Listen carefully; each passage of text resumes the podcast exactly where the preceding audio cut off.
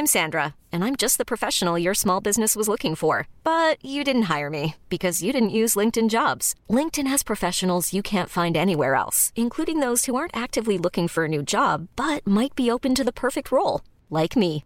In a given month, over 70% of LinkedIn users don't visit other leading job sites. So if you're not looking on LinkedIn, you'll miss out on great candidates like Sandra. Start hiring professionals like a professional. Post your free job on linkedin.com/achieve slash achieve today. Hi, I'm Daniel, founder of Pretty Litter. Cats and cat owners deserve better than any old-fashioned litter. That's why I teamed up with scientists and veterinarians to create Pretty Litter. Its innovative crystal formula has superior odor control and weighs up to 80% less than clay litter. Pretty Litter even monitors health by changing colors to help detect early signs of potential illness. It's the world's smartest kitty litter. Go to prettylitter.com and use code ACAST for 20% off your first order and a free cat toy. Terms and conditions apply. See site for details. Hey, Dave. Yeah, Randy. Since we founded Bombus, we've always said our socks, underwear, and t shirts are super soft. Any new ideas? Maybe sublimely soft. Or disgustingly cozy? Wait, what? I got it. Bombus. Absurdly comfortable essentials for yourself And for those facing homelessness. because one purchased equals one donated. Wow, did we just write an ad? Yes. Bombas. Big comfort for everyone. Go to bombas.com slash ACAST and use code ACAST for 20% off your first purchase. Oi, tudo bem? Quem fala aqui é o Henrique Sampaio, apresentador e produtor do Código do Caos. Eu tô passando para te avisar que, infelizmente, não vai ter episódio novo do podcast nessa semana. Eu sei que vai soar como desculpa, mas eu tenho algumas justificativas. A principal delas é que eu trabalhei como avaliador em um edital durante sete dias seguidos, inclusive o final de semana. Quase 200 projetos passaram pelas minhas mãos e eu não tive tempo de fazer mais nada durante esse período. Eu ainda tentei ir atrás de dois entrevistados para duas pautas diferentes do Código do Caos, mas uma pessoa não me respondeu e a outra não estava disponível naquela semana. Para piorar, acho que por causa do trabalho frenético, eu fiquei doente e passei o último feriado de 2 de novembro de cama. Então, tudo isso somado me impediu de produzir um episódio para essa semana. Por isso, eu peço desculpas, especialmente aos apoiadores do podcast. Mas eu tenho uma coisa bem legal para preencher essa lacuna. Antes disso, eu quero antecipar algumas novidades. Uma delas é uma reportagem que eu estou escrevendo para um jornal de grande circulação e que terá um episódio do Código do Caos complementar a ela. Eu não posso falar nada por enquanto, mas se você gosta de computadores históricos e preservação digital, eu peço para você manter o radar ligado aí. Outra coisa legal é que o Primeiro Contato, segunda temporada, meu podcast anterior, sobre a história da internet brasileira, está concorrendo ao prêmio Rio Webfest, na categoria de melhor podcast. O resultado sai entre os dias 25 e 28 de novembro, durante a cerimônia de premiação do evento. Se você ainda não ouviu o Primeiro Contato, segunda temporada, eu recomendo fortemente que você escute. O link está na descrição desse episódio. Agora, para não deixar vocês sem nenhum conteúdo nessa semana, eu tenho o prazer de apresentar o podcast narrativo Fase 2, criado pelo Kelson Douglas, diretor de Ciência, Inovação e Tecnologia na Prefeitura de Ouro Preto e especialista em contracultura digital na região histórica de Minas Gerais. Segundo o Kelson, esse podcast narrativo teve influência do próprio Primeiro Contato e conta a história do nascimento e desenvolvimento do polo de produção de games em Minas Gerais, dos anos 1980 até os dias atuais. O Kelson me permitiu reproduzir aqui o começo dessa história, os 30 minutos iniciais, até como convite para vocês seguirem acompanhando fase 2 em seu próprio feed. O link está na descrição do episódio. Então, fiquem agora com os 30 minutos iniciais de fase 2.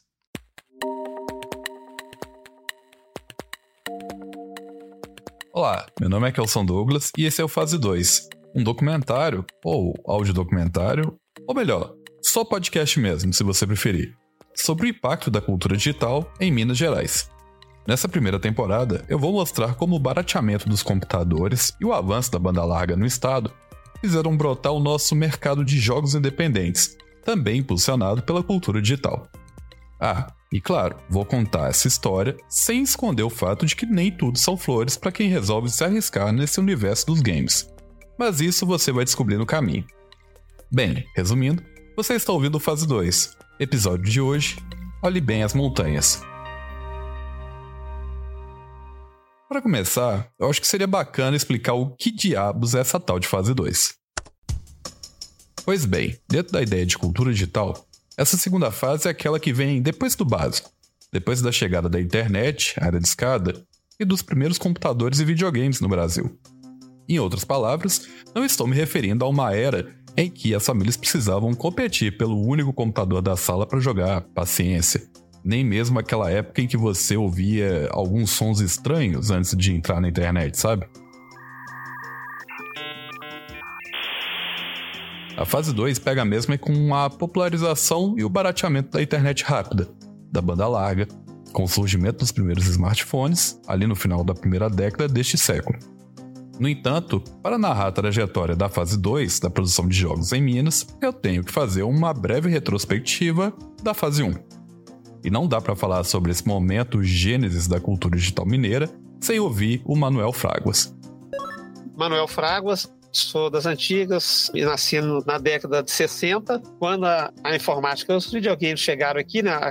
Os primeiros computadores chegaram, já, já, já era meio que adulto, né? O Manuel é daqueles caras que viram a mudança da eletrônica para a informática ali no meio dos anos 80 e resolveu embarcar nessa nova onda antes dela virar modinha. Eu venho da época que só de você falar na rua que você trabalhava com eletrônica, o vizinho chegava com ferro de passar roupa para você trocar o cabo. É, entendeu, né? Aí chegou um cara lá, o cara tinha comprado um TK, a gente conhecia só de revista. O vizinho não, até não tá aqui no bairro mais não, mas ele chegou, comprou aqui, é, esse equipamento aqui, me ensina lá e tal. Falei, não, nunca mexi com isso, não, só conheço de revista. Não, você mexe com eletrônica, senhor, sei pra você é fichinhas, vai dar conta. E eu fui na casa dele lá, instalei na antena e tal. Na hora que ligou e deu a tela, cara, foi aquele negócio assim, ó hipnose, né? Apaixonei, né? Que vi o teclado e tal. Porque, assim, é, eu tinha contato né, com equipamento no banco. Era um cobra, então, assim, é, eu, apesar de não era, não era da área, mas eu ficava lá fuçando. O cobra a que o Manuel se refere claramente não tem nada a ver com um tipo de réptil que ficava zanzando ali no banco. Cobra é o nome do primeiro computador inteiramente fabricado em território nacional, desenvolvido por uma empresa estatal com o mesmo nome, que na verdade é um acrônimo para Computadores e Sistemas Brasileiros. Você pode ver a cara desse computador lá no site podcastfase2.com.br. O link está no post desse episódio. Agora, voltando ao assunto, essa empresa, Cobra, criada em 1974 durante a ditadura militar, era ligada à Marinha Brasileira e hoje é conhecida como BB Tecnologia. E aí o BB é de Banco do Brasil. Feita a explicação zootecnológica, podemos voltar para o Manuel. Olhei o preço, olhei nas revistas, comprei, parcelei, não sei de quantas vezes foi. O Capanema também é na mesma hora. Quando eu falei, falou, eu quero um também.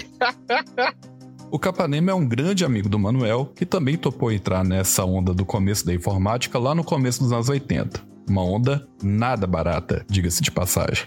Eu lembro direitinho, você comprar um PC, o cara te oferecia um consórcio, era igual comprar um carro. Era absurdo de preço. Esse é o Ronaldo Gazel, uma biblioteca viva que sabe de tudo sobre o cenário de tecnologia.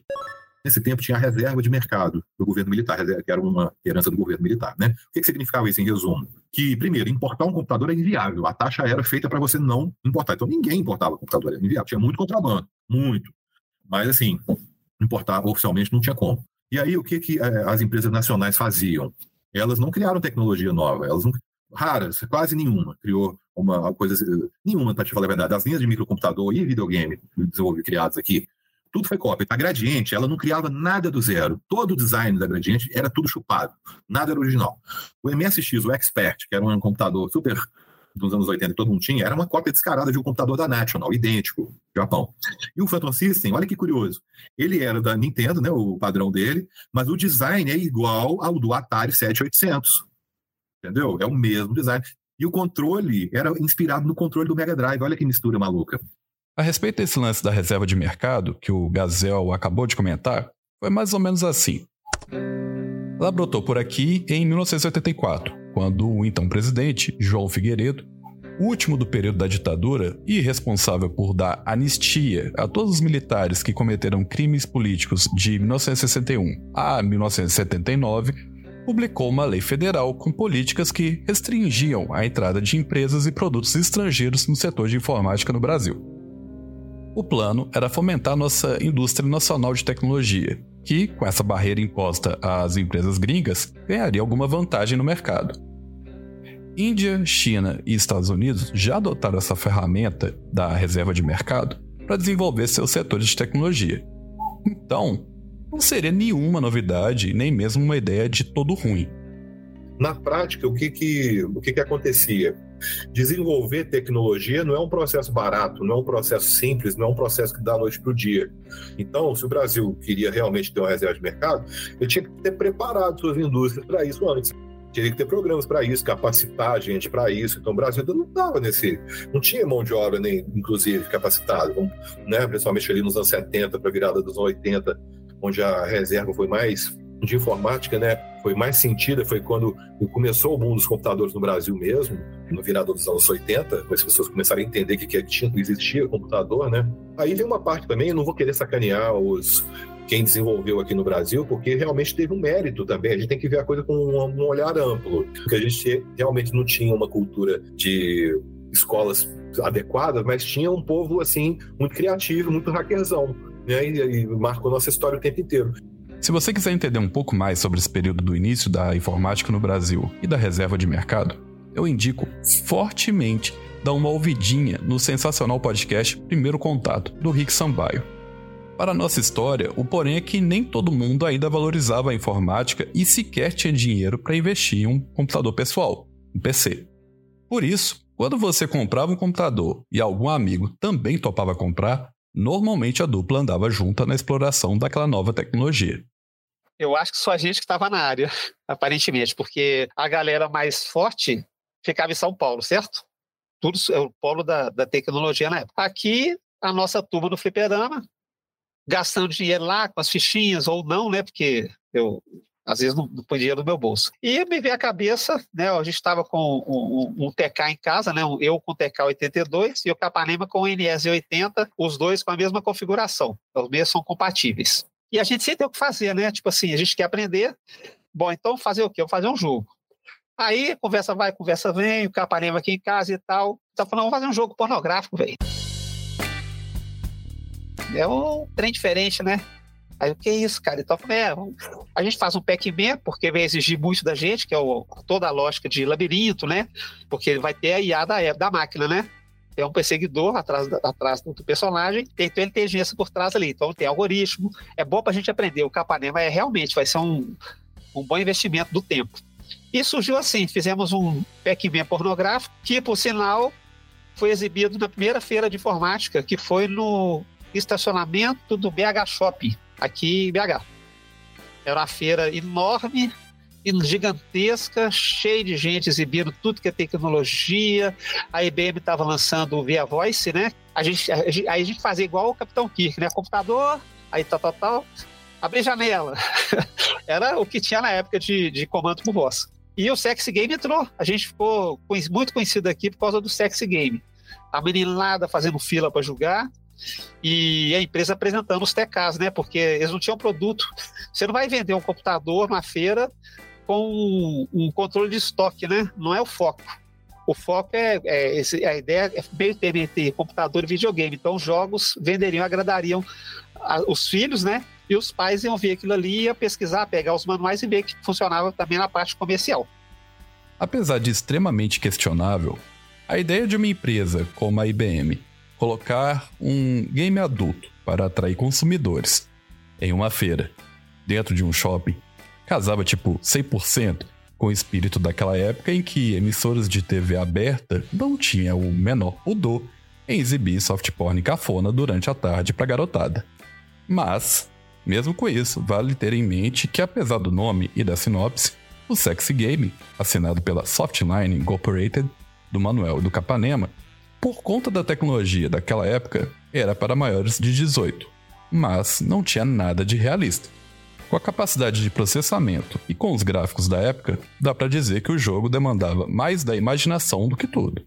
Tipo aquele monte de pixel junto, que a gente jura até hoje que é um encanador italiano com bigode e boné vermelho. Você visualiza o seguinte: o PK, você sabe, o pixel dele é uma letra dividida em quatro, em quatro partes, né? Cada pixel é um quarto da letra ok? Então, o personagem era o seguinte: tinha o senhor stringutivo, era um string. O, o cifrão era o personagem.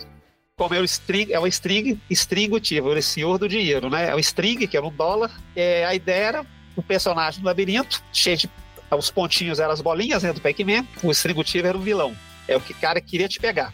Era o, o dono do, do, caso do apartamento, onde for. Vocês têm invadido o apartamento, tá comendo as pilas afrodisíacas para ter um, um. Vamos chamar de afé. com a, a, a, personagem que seria. A gente não fica claro isso no, no jogo. Mas basicamente, duas fases do jogo. A primeira, duas etapas. A primeira etapa, você corre comendo as pílulas. O cifrãozinho vem atrás de você. Comeu todas as pílulas, tem um tempo, né? Ou você come parte das pílulas ou todas as pílulas. Aí acaba essa fase, entra uma cena num fogão e do tamanho da tela de 40 por 24 com letras, com símbolos, né? É, tijolinhos para desenhar e você controlava ali a força vital do camarada que durava em função de quantas pílulas você comia. Nessas horas, todo joystick quebrava. Mas foi muito bom, assim, aprendemos muito com esse jogo. A parte do labirinto deu muito trabalho, porque a gente tinha um trecho que o bonequinho não andava, ele parava, ficava de um lado pro outro tentando te pegar e ia você ficar parado e não, não ia para frente. Foi um bom aprendizado. Na mesma época, só que em outro canto da cidade, um grupo de entusiastas da informática também produziam suas primeiras experiências com a tecnocultura. Eu comecei, né, na verdade, eu, eu no, no, final do meu curso de medicina, eu larguei medicina para mexer com, para me dedicar à literatura. Esse é o Álvaro Andrade. E nessa época eu né, comprei um, um PC XT para usar ele como processador de texto e eu estava mexendo com, com uns trabalhos de prosa e tal, né? Estava começando essa coisa de computador. E nessa época é, eu comecei a, a, a, trabalhar com alguns outros autores. A gente criou o que a gente chamou de uma oficina literária informatizada. Então foi o meu primeiro grupo, assim, ainda nos anos 80. E a gente desenvolveu nessa época uma série de trabalhos com vídeo poesia tinha um programa que chamava Presentation Manager, ainda no DOS, que era uma coisa assim, o proto PowerPoint, e a gente começou a animar poemas, etc e tal, e fizemos várias exibições disso, São Paulo, Rio, BH, etc. E a gente era patrocinado por uma empresa que chamava Versão Brasileira, que mexia com telões, etc. E aí eles me convidaram, então, pô, você não quer entrar de sócio dessa empresa para a gente montar alguma coisa assim nessa área de computação gráfica e, e tudo mais? Eu estava duro, porque né, poesia e literatura não, não, não enche a barriga de ninguém e tal, nós vamos nessa. E aí essa empresa posteriormente se dividiu em duas. O pessoal da versão brasileira que ficou na versão brasileira começou a continuou trabalhando com vídeo projeções, esse tipo de coisa. E nós fomos a Ciclope virou uma, uma produtora de, de vídeo e multimídia. Eu perguntei para o Álvaro o que levou ele e seus sócios a investir em uma empresa digital antes mesmo que a informática se tornasse algo popular. É, eu, eu acho que foi a, a, a, gente foi percebendo, né, essa chegada do digital. A gente estava lá, vamos dizer, aquela história, você está na hora e no lugar certo e vendo as coisas acontecer. E a gente viu esse surgimento desse mercado. Tanto é que essa primeira fase a gente começou a engrenar é, no que na época era a crista da onda, que era fazer CD-ROM. Então a gente fez esse CD-ROM é, sobre o Senhor de Belo Horizonte. Nós fizemos um CD-ROM, foi o primeiro CD-ROM de Minas Gerais, que foi um CD-ROM, um guia turístico de Ouro Preto. Ele foi patrocinado pelo Sebrae, com umas outras empresas. Era um guia turístico trilingue, com vídeo, áudio, papapá, naquela época. Ah, o CD-ROM, esse artefato eletrojurássico, praticamente extinto nos dias de hoje. O CD-ROM é uma peça fundamental para nossa história. Enquanto o Manuel, o Capanema, o Álvaro e toda essa galera se aventurava nos primeiros PCs aqui no Brasil, a Sony, aquela por trás do PlayStation e do Walkman, anunciava em uma exposição realizada lá do outro lado do mundo, no Japão, a chegada dos primeiros leitores de CDs em 1985. I'd like to uh, give you a demonstration of compact disc digital audio. The disc itself is about 5 uh, inches in diameter. It can record one hour of stereo music on one side, and it is only a one-sided disc. It's not meant to be played on two sides. Mesmo ano em que chegamos ao fim da ditadura no Brasil. Com o lançamento da tecnologia do CD-ROM, o mundo começaria a deixar de lado os antiquados disquetes para utilizar os modernosos discos a laser, que conseguiam armazenar quase 400 vezes mais informações. Só que essa substituição do disquete pelo CD ainda levaria alguns anos para se tornar popular, o que daria tempo para que chegasse a década de 90 e com ela algumas mudanças para a gente aqui do sul global. No Chile, em março de 1990, a ditadura de Pinochet finalmente chegava ao seu fim, anos depois de um golpe de Estado iniciado em 1973 sobre o presidente Salvador Allende.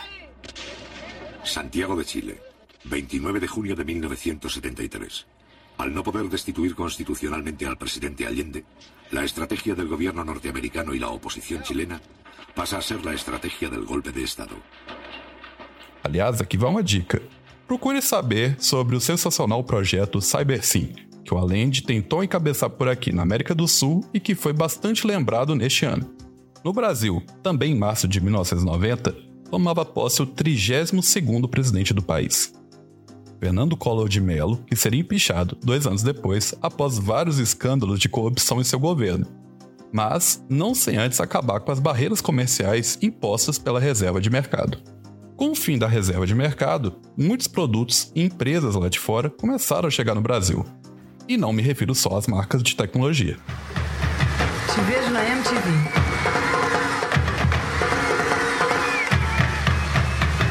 Te vejo na MTV. Isso é Brasil, isso é Brasil. No dia 20 de outubro de 1990, a MTV fazia sua estreia no Brasil, trazendo suas vinhetas lisérgicas e uma grade de programação musical que abriria brecha para que bandas fora do eixo Rio-São Paulo tivessem uma forcinha a mais para aparecer na TV, que era o principal canal de mídia em vídeo para todo mundo antes do surgimento do YouTube. Algumas dessas bandas eram mineiras e já vinham ganhando destaque nas rádios por conta própria. A geração dos anos 90 representa melhor o paradoxo que é o Brasil de um país que quer ser avançado, de quer, né? Ele quer ter assim, ele é de última geração é, é, é cibernético, né? E ao mesmo tempo arcaico, atrasado, né? Esse é o Samuel Rosa, vocalista da banda Belo Horizontina Skunk, em um trecho do documentário Sem Dentes, Banguela Records e a Turma de 94. O, o Calango ele é um disco quase que fala de coisas rurais, né? De uma guerra, de uma briga de cerca, um terreno. Meu camarada, eu moro aqui do lado, terreno que tu cerca já tá cercado. Não entendi assertiva do compadre, se ela chama o doutor, se é milagre, chama o padre. Tá trazendo o interior de Minas Gerais pro, pra FM de São Paulo né? A amolação, músicas como amolação e tal. A, a gente queria falar de um Brasil mais, mais brejeiro, assim. O Skank é um bom exemplo dessa transformação tecnológica do período, porque foi a primeira banda aqui do Brasil a lançar de forma independente seu primeiro disco, já em formato CD, ainda em 1992.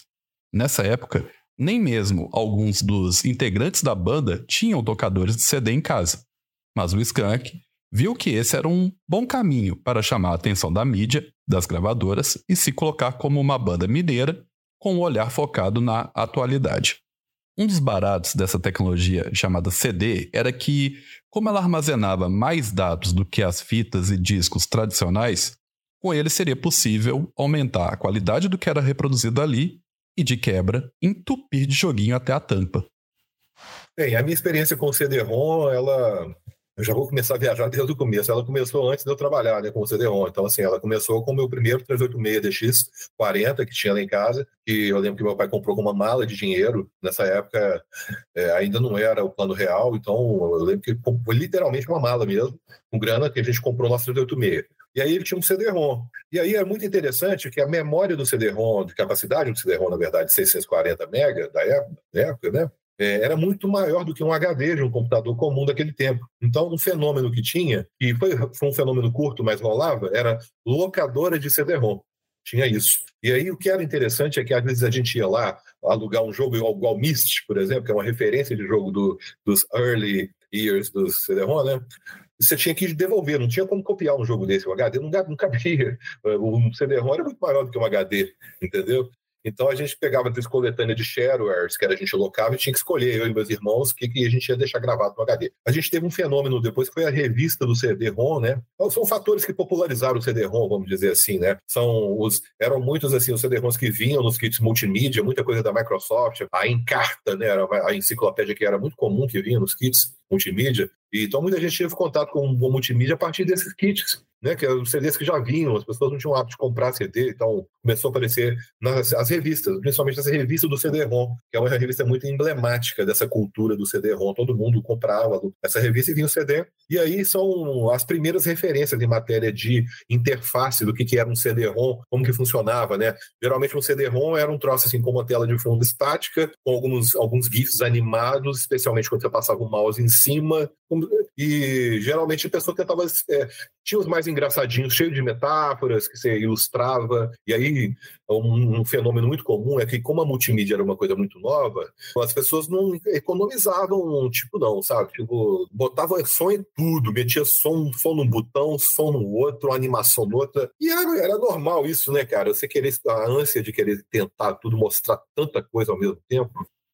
Nesse período do boom dos CD-ROMs, os jogos educativos e advergames, ou seja, jogos feitos para publicidade, se tornaram um grande negócio para muitas empresas aqui de Minas.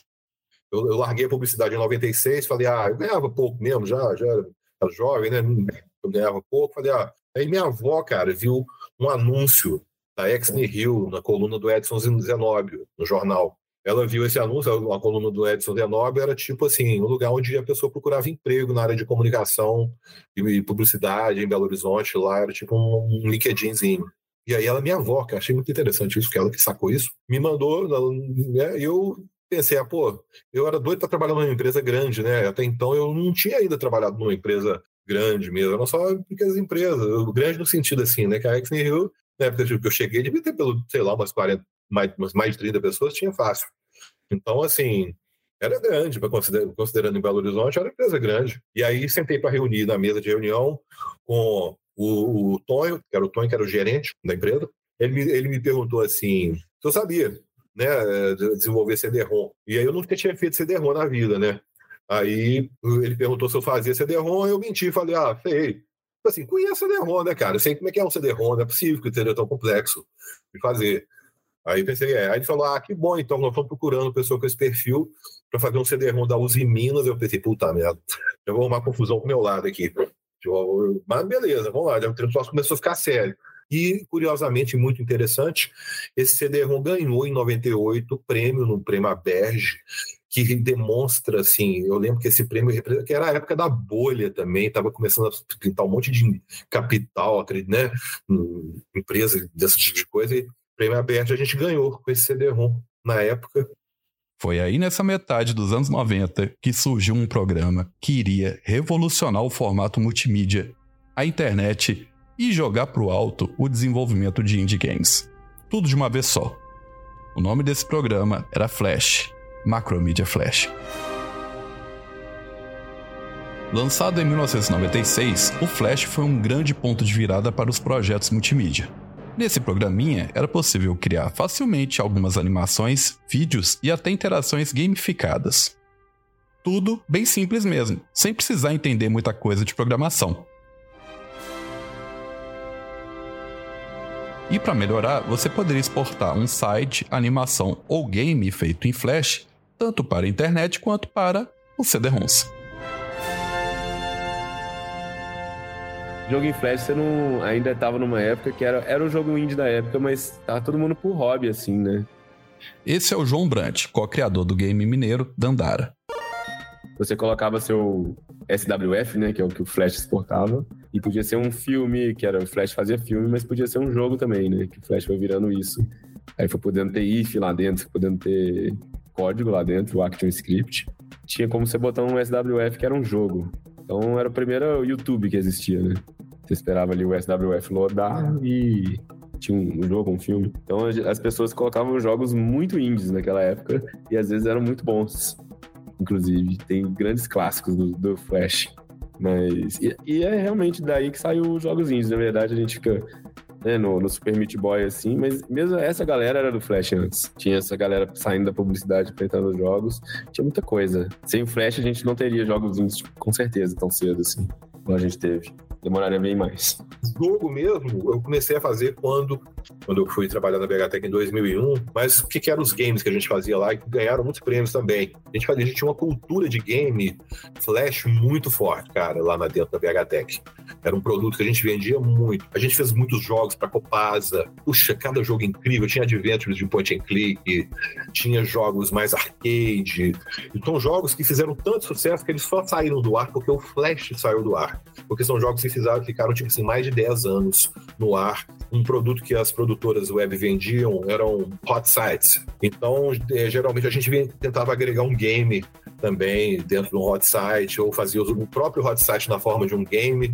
Isso acontecia algumas vezes. Lembro disso rolar muito na BHTech. Teve um site do BH BH nem que foi eu que criei, foi o Guilherme de Deus, que era minha dupla criativa lá era diretor de, de arte junto comigo. E aí é, era na forma de um jogo de tabuleiro, assim, cara, lindo. E era um jogo mesmo. E a gente sempre botava um minigame, sempre colocava um jogo. Durante muitos anos, o Flash foi o responsável por tornar a web e os projetos multimídia mais interativos, dinâmicos e, por que não, vivos. Não por acaso, as agências de publicidade e produtoras como Ciclope exploraram bastante o Flash em suas ações culturais. A, a obra mais significativa desse momento foi um, um CD-ROM que era todo feito em vídeo interativo, chamava Brasil 500 anos, foi na época do, dos 500 anos da chegada dos portugueses. A gente fez esse projeto para o Sindicato das Escolas eh, Particulares de Minas, e eles distribuíram para os alunos, né? Nós fizemos cento e tantos mil exemplares de um vídeo interativo com o Grupo Galpão, com atores do Grupo Galpão, em que a gente fez um, um, um vídeo já todo ramificado, ou seja, já não era aquele CD-ROM convencional, né, com, como é a internet hoje ainda é, com telas paradas, clica, abre a janelinha de vídeo, não. Coisa ia acontecendo em vídeo e o vídeo podia ir para lá ou para cá. E a gente usou essa, essa possibilidade não linear para criar uma situação onde você chegava no Brasil e, e você tinha várias portas para seguir. Você podia seguir a porta das populações africanas que vieram para cá, você podia entrar na porta da, das populações que já viviam aqui, ou na porta dos portugueses, depois dos imigrantes. E aí o tempo ia passando e essas é, histórias, né, com a sua perspectiva, iam. É, se entrelaçando. Esse projeto foi bem legal, a gente na época participou com ele de um negócio, de um, de um prêmio que havia na época bastante importante, chamava Primobi, que era um prêmio da comunidade europeia, que eles faziam por países, os festivais, né? A gente chegou a ganhar aqui no Brasil, representamos o Brasil é, na França. Esse prêmio foi recebido pelo Álvares e sua equipe no ano 2000, a virada do milênio. Um momento que podemos estabelecer aqui como o começo do fim da fase 1 e início da nossa esperada fase 2 da produção de games em Minas. Um início marcado por um bafafá tecnológico daqueles. Há 1999 anos, quem poderia imaginar? Quer continuar ouvindo o resto do episódio? A primeira temporada será disponibilizada integralmente no app da Rádio Inconfidência no dia 6 de novembro. Nas demais plataformas de streaming, cada episódio sairá toda terça-feira, a partir do dia 7 de novembro. Aqui na descrição do episódio. Hi, I'm Daniel, founder of Pretty Litter. Cats and cat owners deserve better than any old-fashioned litter. That's why I teamed up with scientists and veterinarians to create Pretty Litter. Its innovative crystal formula has superior odor control and weighs up to 80% less than clay litter. Pretty Litter even monitors health by changing colors to help detect early signs of potential illness. It's the world's smartest kitty litter. Go to prettylitter.com and use code ACAST for 20% off your first order and a free cat toy. Terms and conditions apply. See site for details. Você encontra os links para o fase 2. Espero que vocês tenham gostado. Por hoje é só, e semana que vem tem episódio inédito de Código do Caos. Até lá!